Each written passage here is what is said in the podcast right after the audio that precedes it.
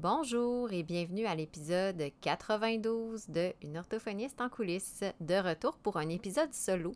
Et pour cet épisode-ci, euh, c'est un épisode qui, euh, qui m'a été inspiré en fait par le CEPO, dans lequel je suis vraiment à fond présentement. Euh, j'avais le goût de vous parler de l'importance d'aller demander des rétroactions, des commentaires, du feedback, appelez ça comme vous voulez, même si ça fait peur. Fait que j'ai goût de vous partager en fait mon cheminement par rapport à ça, qu'est-ce qui m'a qu'est-ce que ça m'a permis de, de, de, développer, puis comment ça m'a permis d'avancer en fait dans ma pratique, puis en tant que professionnelle. Euh, puis d'ailleurs, pour le CEPO, ça m'a énormément servi.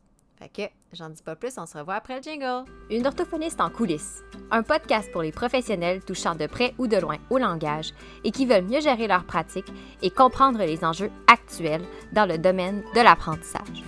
Je suis Marie-Philippe Prodry, une orthophoniste québécoise passionnée et ambitieuse, œuvrant au privé depuis 2015. Je vous partage ici mes réflexions, mes découvertes, ainsi que mes discussions avec d'autres spécialistes du milieu. Mon but? Vous aider à mieux comprendre la réalité actuelle et les enjeux qui entourent l'orthophonie et vous donner les outils afin d'optimiser votre pratique. En fait, euh, j'ai eu envie de parler de ça parce que, comme je disais, en ce moment, je suis en train d'organiser le, CEPO, le Sommet d'évolution professionnelle en orthophonie. En fait, ça fait quelques mois déjà que je suis là-dedans, mais là, actuellement, c'est comme c'est concrétisé parce que les inscriptions sont ouvertes. Donc là, si vous écoutez ça euh, dans le coin de février 2023, mars peut-être 2023, les inscriptions pour le CEPO sont ouvertes. Puis, en fait, le, le CEPO, en fait, cette année, c'est la deuxième édition. Ce qui fait en sorte que, après la première édition, vous comprendrez que j'avais tout à améliorer. Hein. On peut juste s'améliorer dans la vie. Puis, une des choses que j'ai apprises avec les années, c'est l'importance d'aller demander de la rétroaction. Mais ça fait pas si longtemps que ça que je le fais, que moi, je, m'expose comme ça à la rétroaction volontairement. Ça fait peut-être trois ans à peu près que je le fais. Puis, c'est quelque chose qui est quand même difficile parce que quand on fait ça, c'est comme si on ouvre grand la porte au jugement.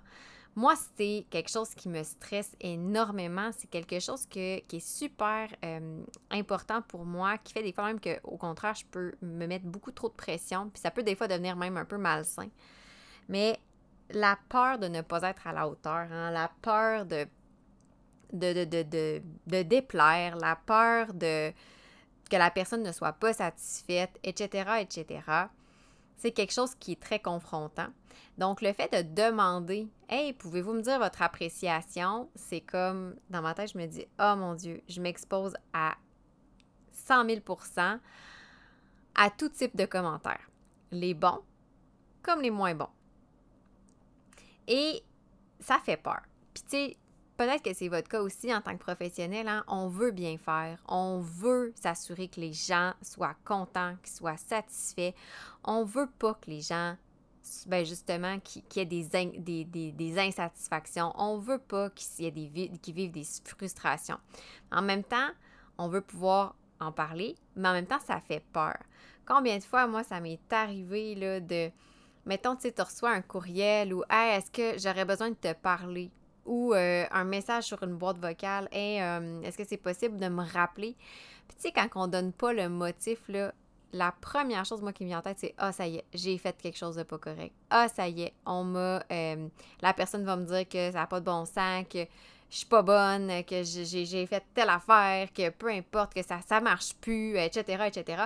Puis ça, c'est autant, mettons, des clients que des personnes avec qui je collaborais, là. Donc, c'est comme automatique, le, scénario catastrophe, c'est la première chose qui me vient en tête quand on me dit Hey, j'aurais besoin de te parler, as-tu deux minutes? Puis qu'on m'explique pas vraiment c'est quoi. D'ailleurs, euh, tu sais, c'est souvent, en fait, j'aurais plutôt dire, c'est souvent pas rien de dramatique comme tous les scénarios catastrophes que je me fais dans ma tête, mais il en reste pas moins que malgré toutes les fois où ces scénarios-là ne se sont pas avérés, à chaque fois que quelqu'un me dit Hey, euh, j'aurais, besoin de te parler deux minutes, euh, c'est pas urgent, mais quand tu auras le temps, je suis comme Oh mon Dieu, qu'est-ce que c'est, qu'est-ce que j'ai fait de pas correct. Puis des fois, c'est même pas par rapport à moi. Mais bref, tout ça pour dire que déjà, on a toujours peur de faire quelque chose ou d'avoir déplu à quelqu'un. Puis, euh, ben, les rétroactions n'en font pas exception parce que quand on va chercher des rétroactions, c'est d'aller chercher justement ben, qu'est-ce que les gens ont aimé, qu'est-ce que les gens ont moins aimé, qu'est-ce qu'ils proposent comme amélioration, qu'est-ce qu'ils aimeraient revoir, qu'est-ce qu'ils aimeraient plus revoir. Fait que c'est de s'exposer à une forme de jugement. L'autre chose, par contre, que je trouve intéressante des, des, euh, des, euh, des rétroactions, c'est que je pense qu'il y a une façon de bien les faire pour atténuer. Ben, pas de bien les faire, mais de bien les, solliciter. Parce que là, je ne je parle pas de vous faire des rétroactions, mais je parle de comment on peut demander des rétroactions pour s'améliorer. Fait qu'il y a une façon de bien les solliciter pour aller un peu défaire ces biais-là. Je vais vous parler de quelques biais, justement, qui peuvent contribuer à nous rendre plus stressés par rapport au jugement. Là, bien honnêtement, j'avoue que j'ai pas été chercher des sources précises. Euh, il y a des sources quand même, je le sais, mais je peux pas vous dire parce que ça fait comme une accumulation d'affaires. Puis cet épisode-là, je ne l'ai pas préparé vraiment. C'est-à-dire que c'est une réflexion qui m'est venue. Puis je me suis dit, OK, je l'enregistre puis je le publie. Puis ça tombait que c'était dans la semaine de mon, de mon épisode solo. C'est très rare que j'ai l'inspiration comme là maintenant, go, je le fais. Mais j'avais déjà entendu et lu, puis probablement que c'est votre cas aussi, que pour un commentaire négatif. Puis, tu sais, négatif, ça veut pas nécessairement dire un, un commentaire injuriant, puis euh, qui insulte, d'insulte, OK? Pour un commentaire, mettons, plus négatif, ça va prendre 10 commentaires positifs afin d'aller contrebalancer l'effet de ça. Hein? Puis combien de personnes, combien de fois les gens vont dire Je le sais, là, que j'ai plein de positifs, mais on dirait que je fais juste accrocher sur les moins bons, sur le négatif et tout ça. C'est, je pense que ça nous arrive tout. Hein? Aussitôt qu'on a quelque chose, une petite affaire, même si c'est pas le drame, on va accrocher là-dessus, puis on va délaisser les dizaines de commentaires positifs qu'on a reçus. Fait que c'est sûr que ça fait en sorte que ben, j'ai-tu le goût, moi, d'aller me rajouter un peu cette espèce de sentiment-là d'inconfort, puis de culpabilité, puis de stress, euh, ou même de déception que pourrait occasionner le fait que je reçoive un commentaire négatif? Ça, c'est un, des éléments qui peut faire en sorte que ben, le biais de rétroaction, c'est pas le fun à recevoir des rétroactions. Un autre élément, c'est que maintenant, dans, l'ère dans laquelle on vit, euh, on fonctionne beaucoup par communication électronique. Hein? Courriel, euh, commentaires sur les réseaux sociaux, des échanges dans des groupes, et tout se fait par écrit. L'écrit, ça le full de d'aspects positifs. Ça a le full d'avantages, mais ça a le gros désavantage de ne pas transmettre aucune. Euh, tout, le support, dans tout l'aspect plus non-verbal, on n'a pas accès à ça avec l'écrit. On n'a pas l'intonation, on n'a pas l'expression du visage, on n'a pas le débit, on n'a rien de tout ça. Et euh, j'avais lu à un moment donné dans un livre justement qui parlait de, de la façon de traiter ses courriels qu'on a une sorte de billet de négativité par rapport au message écrit qu'on reçoit. C'est-à-dire que si on envoie un courriel qui se veut positif, mettons genre, hey, c'est vraiment super comme, euh, comme euh, texte ou comme travail ou comme service, merci vraiment, la personne qui va le recevoir va le percevoir comme toujours moins positif. Donc, toujours une coche en dessous de ce que votre intention était. Fait un message positif va être perçu quasiment comme neutre. Tu sais, c'est bien beau, puis tout ça. Et un message neutre, ben, va être perçu même à la limite comme négatif. Donc, ça, c'est le biais de négativité, c'est-à-dire qu'on va toujours, par rapport à un texte, percevoir une coche en dessous de l'intention réelle, puis de ce que si on avait eu accès là, vraiment à un message ne serait-ce que vocal, puis encore mieux euh, en personne ou vidéo. Et bien, c'est ça, les rétroactions, souvent, quand on sollicite des rétroactions, ben ce que ça fait, c'est que euh, c'est souvent des rétroactions par courriel, c'est des rétroactions par commentaire. Donc, on vient aussi amplifier un peu cette espèce d'effet de négativité qui fait en sorte qu'on n'est pas à l'aise avec le billet dont je viens de vous parler. Euh, Fait que ça fait que même un commentaire qui se veut constructif, hein, que quelqu'un dit, ben, tu c'était super intéressant, mais, ben, nous, on va juste accrocher sur le mais. Puis là, c'était super intéressant, c'était comme si c'était rien. De, Peut-être que, tu on connaît pas tout, tout l'arrière du message.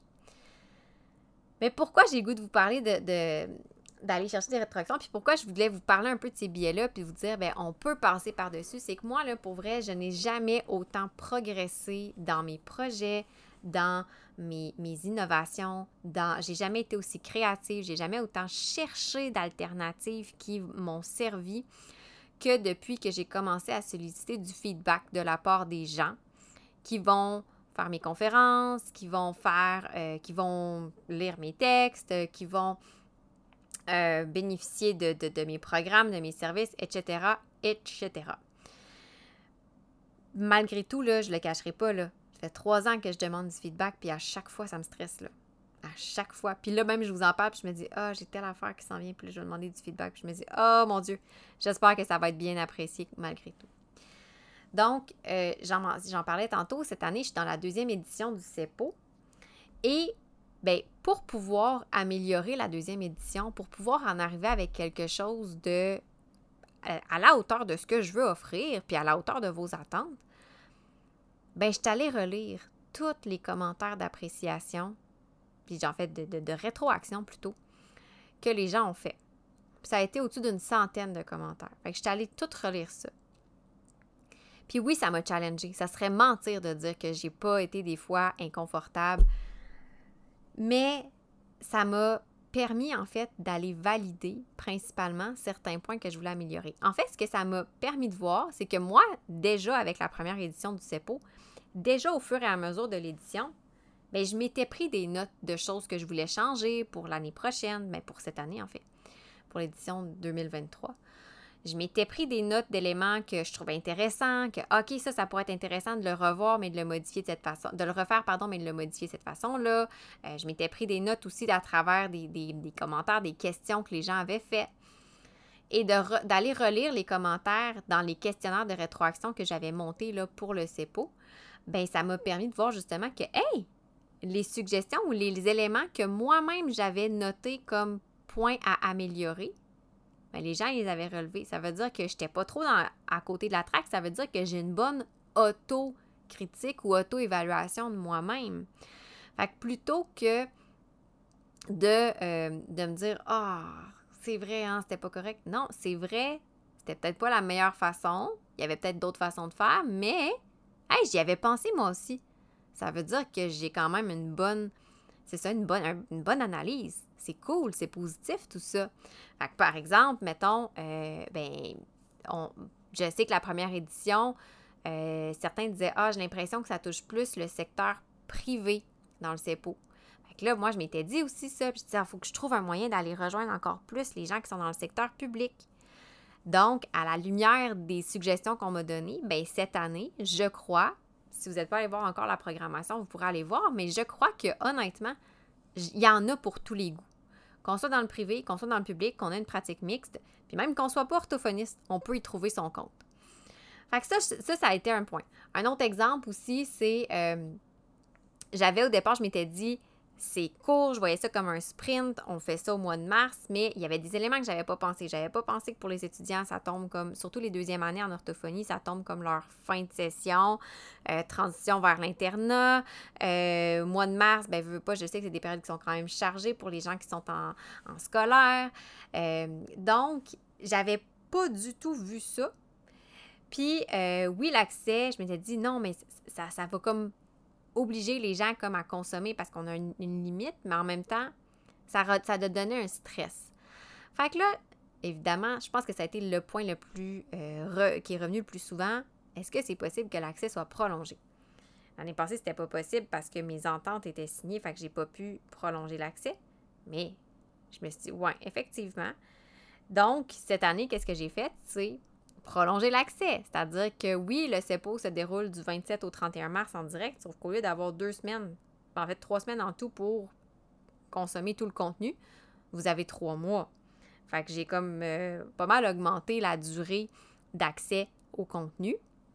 Mais ce que ça m'a permis de, voir avec les suggestions des gens, c'est que ça m'a permis de dire, OK, mais maintenant, j'augmente la durée de l'accès, mais je ne fais pas qu'augmenter la durée de l'accès. Fait que là, ce que j'ai commencé à faire, moi, avec les rétroactions, c'est de dire, comment est-ce que je peux prendre ce commentaire-là, puis dire, OK, c'est bon. Je vois que tu as cet aspect-là que tu as peut-être moins aimé dans peu importe ce que j'ai fait. Ben, pour la prochaine fois, comment je peux non seulement répondre à ce besoin-là, mais l'amener une coche plus loin. Fait que c'est ça, en fait, que les rétroactions me permettent. Fait que de changer un peu ces biais-là, ça me challenge toujours autant. Puis des fois, je vois des commentaires, puis, tu sais, puis c'est jamais des commentaires. Il n'y a personne qui, qui va m'insulter, là, puis tout ça. Mais des fois, des commentaires que, qui se veulent constructifs, puis avec le biais de négativité, ben je le vois peut-être plus un peu négativement, puis ça... Ouf, OK, il faut que je prenne deux, trois bonnes respirations, je me ramène, tout ça. Mais je me dis en même temps que la personne qui a commenté, c'est une personne qui le faisait de façon, tu sais, si elle commente, c'est parce qu'elle a un souci que je m'améliore aussi. Fait que ça, c'est des éléments aussi que je trouve important d'aller, euh, d'aller tenir, dont, il faut tenir compte. Un autre élément aussi pourquoi je pense que c'est important de faire des rétroactions, puis qui peut peut-être de demander plutôt des rétroactions, c'est que de façon naturelle, on va toujours en recevoir la rétroaction. Mais on reçoit souvent la rétroaction des extrêmes. Donc, soit les gens qui sont super pas contents, puis là j'exagère, là, vous comprenez, je caricature un petit peu, puis les gens qui sont, mettons, vos fans numéro un, que peu importe ce que vous faites, ils vont euh, vous acclamer quasiment aveuglément.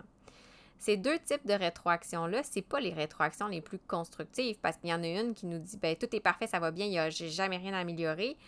Ben ça nous aide pas à avancer. Puis les gens qui sont vraiment, vraiment pas satisfaits, ben c'est peut-être juste qu'on ne répond pas à leurs besoins, mais qu'on n'est pas la personne qui peut répondre à ce besoin-là. Donc, on ne sera peut-être jamais la personne qui pourra satisfaire leurs attentes parce que pour X, Y, Z raison. Fait que ça aussi, ça peut venir influencer un petit peu notre rapport aux rétroactions. Puis moi, depuis que j'ai commencé à faire des rétroactions, à des demandes de rétroaction plutôt, ben ça fait en sorte que je vais chercher un peu plus la masse, c'est-à-dire les gens qui se situent dans le milieu. Tu sais, que non, c'était pas parfait ce que j'ai fait, mais c'était pas non plus de la grosse boîte. Puis il y avait des éléments super le fun. il y a des petits éléments que, ah, ben, tu sais, moi, ça, j'aurais aimé mieux ça différemment. Puis c'est bien correct. Fait ça permet aussi de rétablir un peu les forces dans les commentaires, euh, je trouve. Euh, donc, c'est vraiment tout ça. Fait que là, je vous ai parlé des différents biais qui peuvent faire en sorte qu'une rétroaction, c'est pas agréable à recevoir. Ça nous stresse. Mais je vous, parle, je vous ai parlé aussi des éléments positifs que les rétroactions ont amenés. Puis là, maintenant, vous dites peut-être, OK, ben oui, mais c'est quoi que je fais si je veux avoir des rétroactions, mais je veux pas nécessairement, justement, je vais aller chercher la masse? Parce que ça, c'est l'autre chose, tu sais, quand on demande des rétroactions, si on a juste deux, trois réponses pour quelque chose qui a, quelque chose qui a touché une centaine de personnes, mais c'est sûr que c'est plus difficile aussi. Fait que moi, mes trucs, ben, premièrement, c'est que pour aller chercher la masse, qui m'aurait peut-être pas écrit naturellement parce que, ben, tu sais, c'était pas extrême, euh, on adore à l'extrême ou c'était pas, on, est, on déteste à l'extrême, ben, je prépare des questionnaires je prépare des questionnaires courts avec choix de réponse. Parce que ça, c'est une autre affaire. Hein? C'est du temps de donner, de donner cette rétroaction. Ça nous demande du temps. Prendre le temps d'écrire un courriel à quelqu'un, c'est super apprécié, moi, quand les gens m'écrivent, parce qu'ils me disent, OK, cette personne-là, elle a pris de son temps pour m'écrire puis m'expliquer à quel point elle aime ça ou des éléments qu'elle aime moins. Mais c'est pas tout le monde qui prend ce temps-là. Puis moi, la première, quand on me demande des, questionnaires de rétroaction à faire, si je suis obligée de donner des réponses écrites, il y a des bonnes chances que je finisse pas le questionnaire. Donc, ça peut être intéressant de proposer des, des questionnaires de rétroaction avec choix, avec réponse courte, choix multiples, euh, peu importe. Parce que c'est ça, si vous faites juste dire, eh ben, si vous avez apprécié, écrivez-moi, les gens le feront pas tant que ça. Puis je, je peux vous dire, avec le podcast, c'est un très bon exemple. Je le vois dans mes métriques, dans les codes d'écoute j'ai vraiment pas le même nombre de rétroactions que le nombre d'écoutes. Puis c'est correct parce que, comme je dis, moi, la première aussi, je le fais pas. Fait que c'est pour ça que d'aller solliciter les gens, ben, il faut le faire que ça reste simple. Aussi des questionnaires qui sont pas trop longs. Mais ça, je pense que je vous l'apprends pas, hein, les questionnaires pas trop longs. Mais pour vrai, d'utiliser des questionnaires, ça vous permet aussi d'aller diriger. Puis ce que j'aime aussi, c'est que ça permet à nous, ça nous permet, nous, la personne qui demande le feedback, d'aller faire un premier travail de réflexion. Hey, c'est quoi les points que j'aimerais modifier ou améliorer en lien avec cette conférence-là, cette offre de service-là, euh, ce, service-là tout court, euh, la structure de, de support que j'offre, peu importe, OK? Ça vous permet déjà de vous questionner. Puis ça, ça permet de faire un peu ce que j'avais dit tantôt, de dire Hey, ben oui, la personne, vient valider ce que j'avais déjà pensé. Fait que ça confirme que, hey, j'ai des pas pires idées finalement, et non pas que, ah, je suis pas bonne, il faut que je m'améliore. Donc, ça, c'est un autre élément. Fait que moi, dans mes questionnaires, je prends tout le temps le temps de me questionner, de dire, OK, c'est quoi les informations qui me seraient le plus utiles pour, parmi les questions que je me pose, y répondre et aller à l'autre étape du projet pour lequel je vais solliciter des demandes de feedback.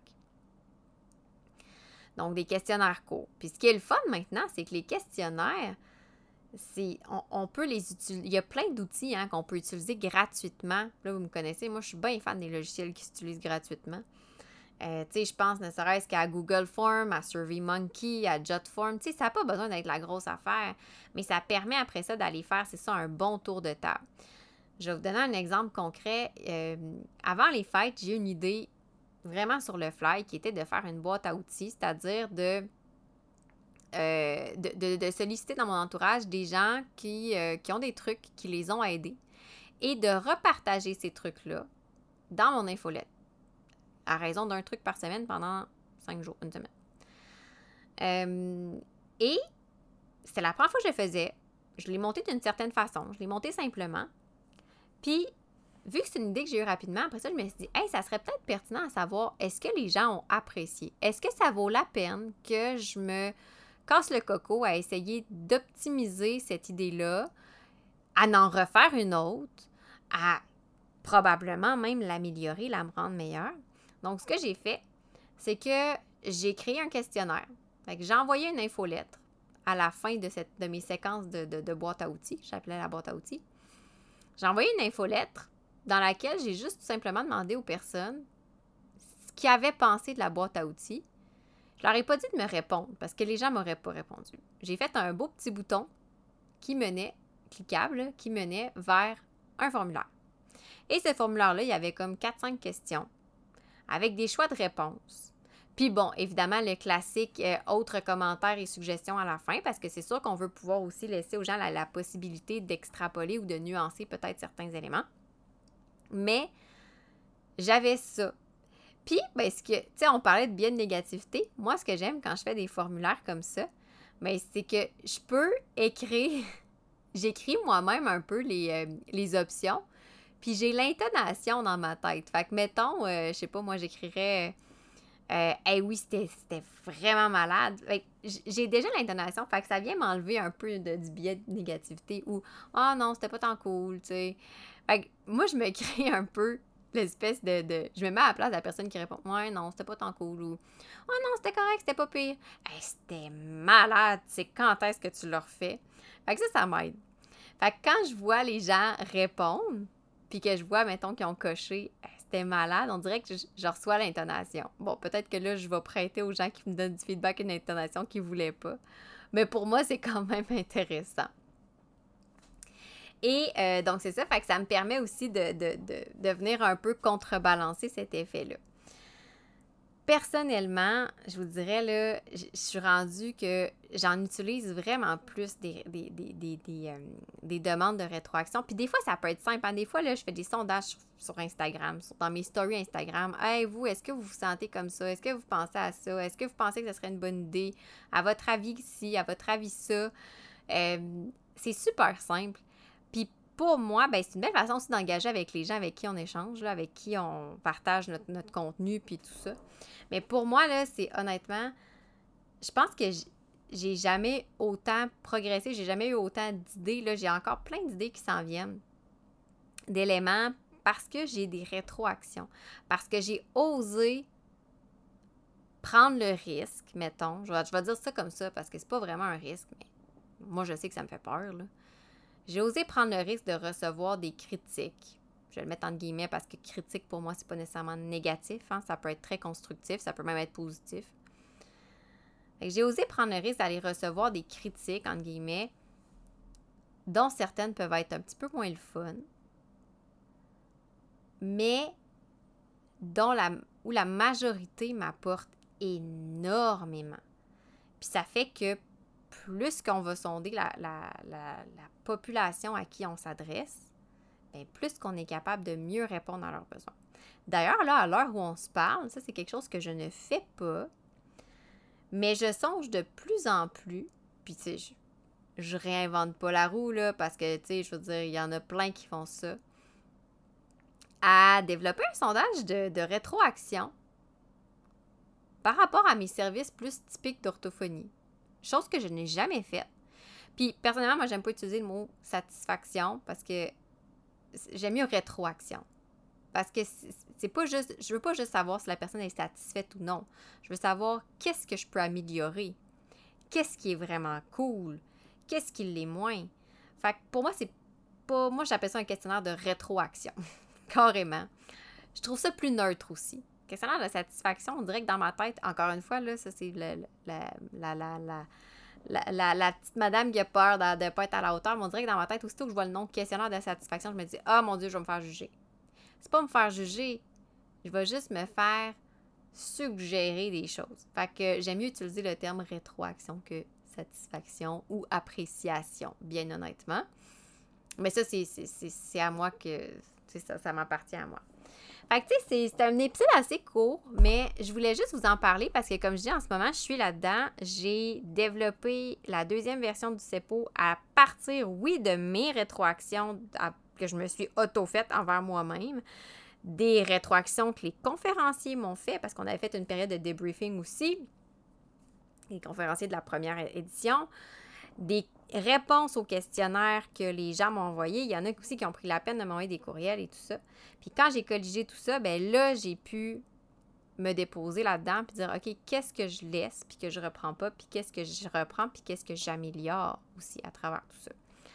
Fait que moi, je vous dirais, essayez, osez surmonter votre peur pour demander de la rétroaction. Puis pour le faire de façon à réduire un peu tous les biais qui peuvent entraîner une certaine négativité puis justement un certain stress, ben le plus simple, c'est de créer vos propres questionnaires avec des choix de réponses.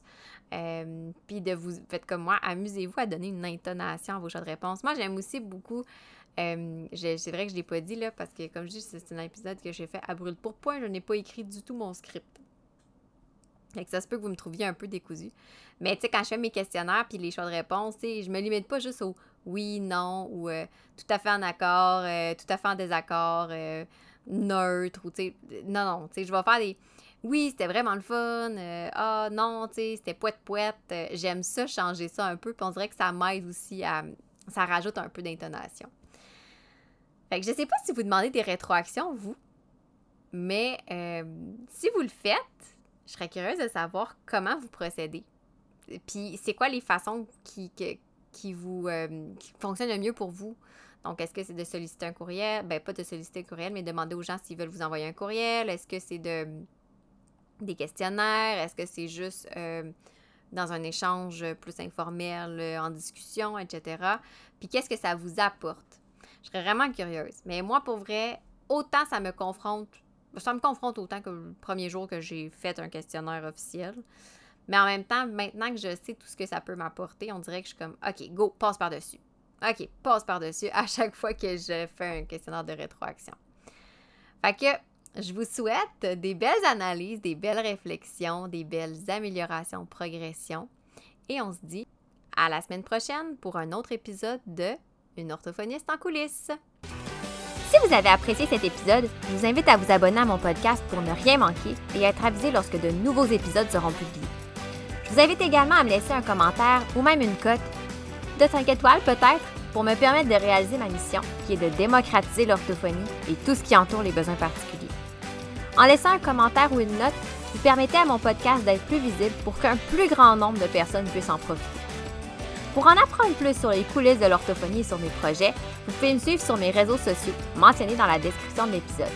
Pour mes services de mentorat ainsi que les outils disponibles sur ma boutique en ligne, rendez-vous au www.mariephilippeorthophoniste.ca.